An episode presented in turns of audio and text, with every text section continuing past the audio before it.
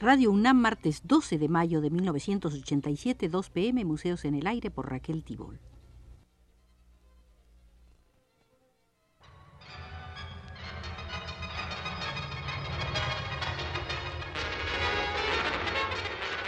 Radio UNAM presenta Museos en el Aire. Un programa a cargo de Raquel Tibol, quien queda con ustedes.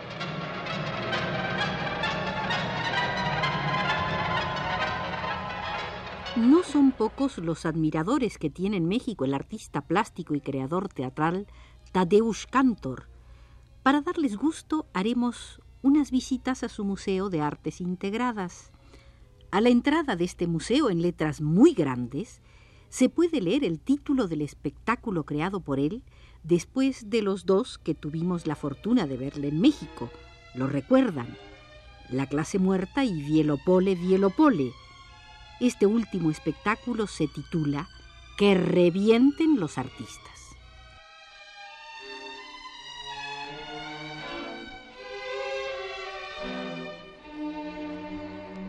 nació en Vielopole en 1915.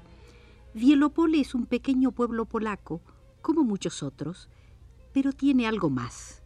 Es una encrucijada, un lugar de encuentro entre dos comunidades la judía y la católica, que conviven sin enfrentamientos, pero conservando sus diferencias y contrastes. Esta situación marcó profundamente a Cantor en su infancia, y aunque no se pretenda descubrir en ello una relación de causa a efecto, es preciso constatar que toda su vida, toda su evolución artística, se fundan en una serie de oposiciones, de tensiones y contradicciones libremente asumidas y superadas siempre que lo quiera o lo sienta necesario. Desde el fin de su estancia en el Liceo de Tarnów, Cantor comienza a pintar y decide que debe ser pintor. Ingresa a la Escuela de Bellas Artes de Cracovia siguiendo las clases de pintura y escenografía que imparte el célebre escenógrafo polaco Karol Frisch, un profundo admirador y amigo de Edward Gordon Craig. Dos inclinaciones dominan desde entonces su pensamiento y sus actitudes. La idea de que no se trata en ningún momento de subordinar la pintura al teatro o viceversa. Ninguno de los dos puede ni debe constituir un campo de experimentación para el otro. Los dos son espacios que el creador puede cultivar. Cantor tomará partido por un teatro autónomo, lo cual no quiere decir que se levanten barreras insalvables. Él dice, me considero tanto pintor como hombre de teatro. Nunca he disociado estos dos campos de actividades. Cantor es un creador abierto a todos los espacios, el cuadro, la calle, el teatro.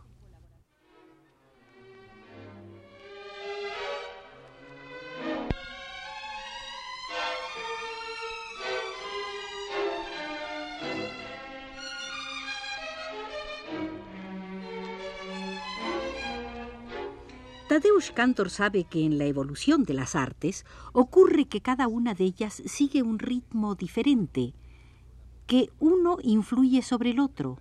Sabe también, y no se privará de repetirlo, que la pintura es el arte donde se operan después de la Segunda Guerra Mundial las transformaciones más profundas. Dentro del teatro la pintura ocupa el lugar del modelo, sin que se sienta la obligación de imitarla.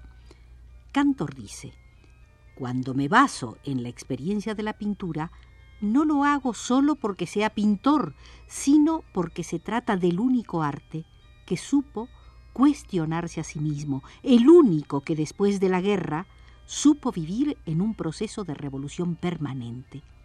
Abstracción, geometría, arte informal, nuevo realismo, happening, arte conceptual, arte efímero no son más que algunas de las fases de una evolución de la que cada una encerraba la negación de las funciones tradicionales de esta disciplina artística.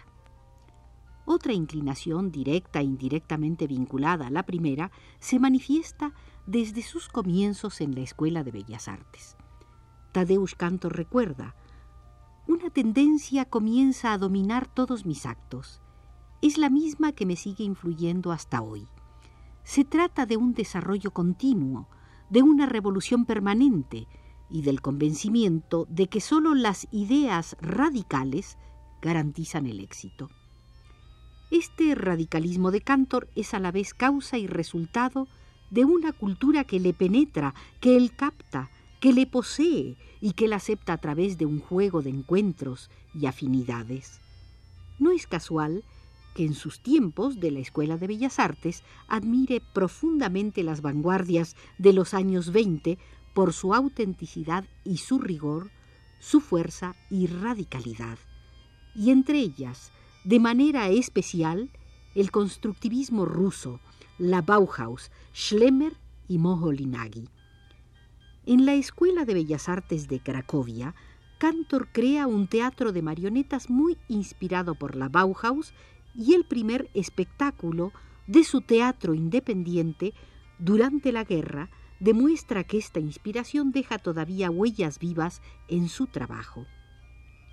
En una época aún dominada por la impresión y la expresión, la sensación y la imitación, Cantor se siente fascinado por un aliciente científico, hacer racionalismo, pero no tardará en sentir la necesidad de oponerse a este punto de vista y crearse otro.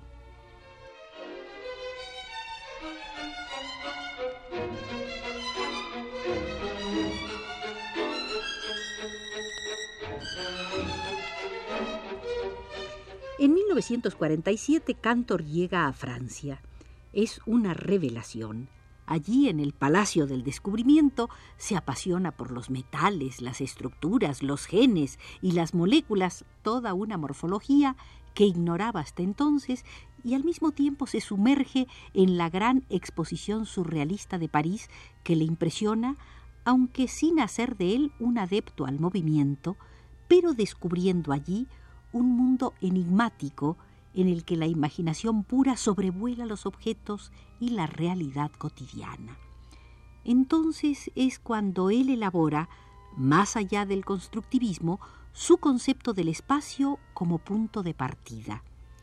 Me fascinan los espacios amplios, confiesa. Me dedico por completo al estudio del espacio. Llego a mis primeras conclusiones el espacio adquiere para mí un valor autónomo, elástico, dinámico, recorrido por movimientos de contracción y extensión, está vivo. El espacio es quien forma y deforma los objetos. Esta es una actitud de anti-expresión. Tadeusz Kantor llega así a una pintura que se sitúa más allá del surrealismo y que él mismo califica de metafórica. Su práctica durará de 1949 a 1955. A partir de esta época, será el hombre de la vía estrecha. Todo depende de un hilo, escribirá un día. Para Cantor, estén o no de acuerdo, los impulsos no restan nada al rigor de un radicalismo que no es de fachada. La cultura asimilada de manera sensorial al mismo tiempo que crítica, no es un obstáculo para la creación. Cantor pertenece a la estirpe de los lúcidos que saben dónde está su sitio y no lo ocupan, sino que lo eligen y que también saben que en todo proceso dialéctico las contradicciones entrañan creatividad y generan evolución y que la fascinación está permitida a condición de que sea auténtica. Él dice, estoy en contra del expresionismo porque en el fondo soy expresionista. Sé que el expresionismo llevado a sus últimas consecuencias conduce al fin del arte. Soy un constructivista porque sé que la construcción es al menos un valor muy importante. Sin la construcción no se puede crear una obra de arte. y al mismo tiempo estoy a favor del simbolismo y de la destrucción. Estas declaraciones pueden parecer extrañas para quien se conforme con escucharlas sin comprender que para Tadeusz Cantor el arte no es una sabiduría, sino una actitud y un comportamiento.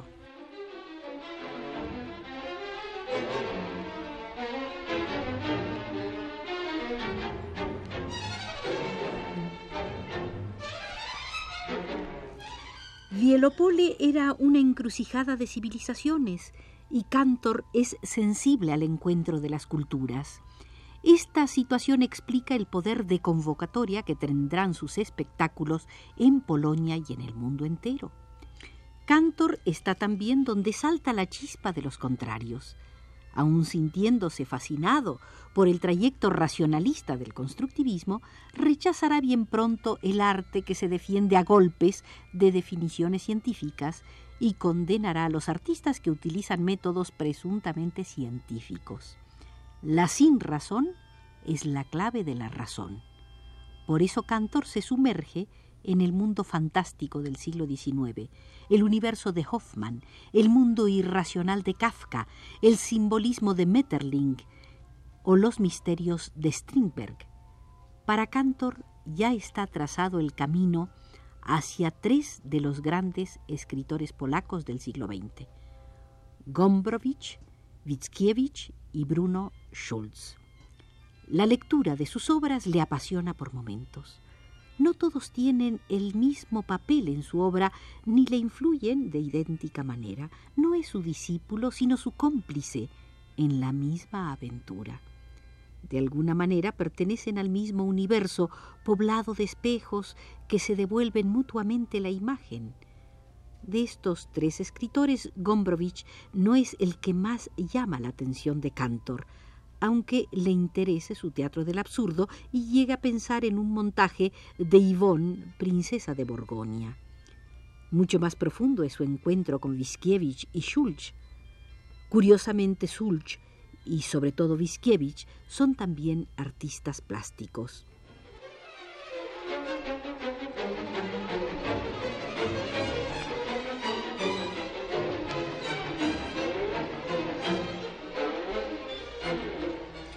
Aunque no le guste demasiado la pintura de Wiskiewicz, Cantor reconoce su importancia en la evolución de las artes y ve en él un precursor del automatismo en pintura y del arte informal.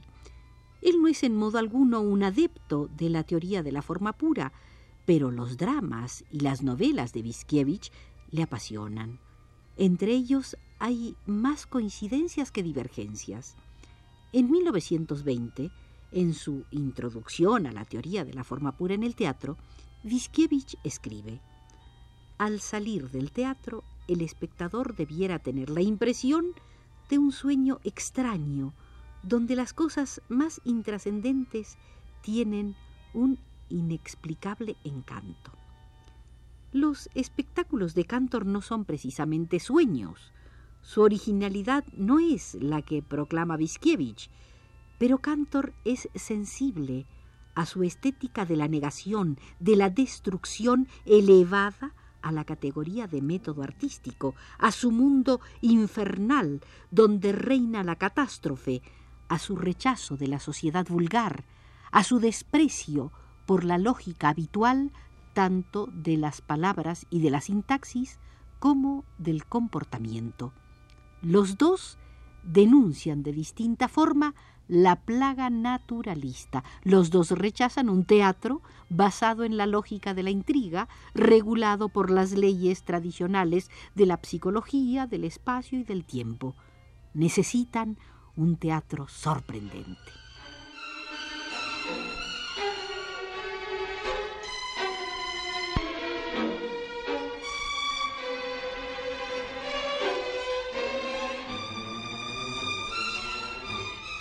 debemos agradecer a Denis Bablé nos haya abierto las puertas del Museo de Tadeusz Kantor.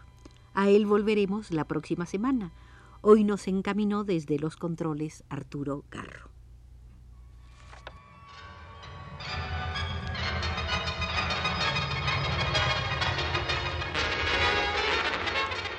Radio UNAM presentó Museos en el Aire.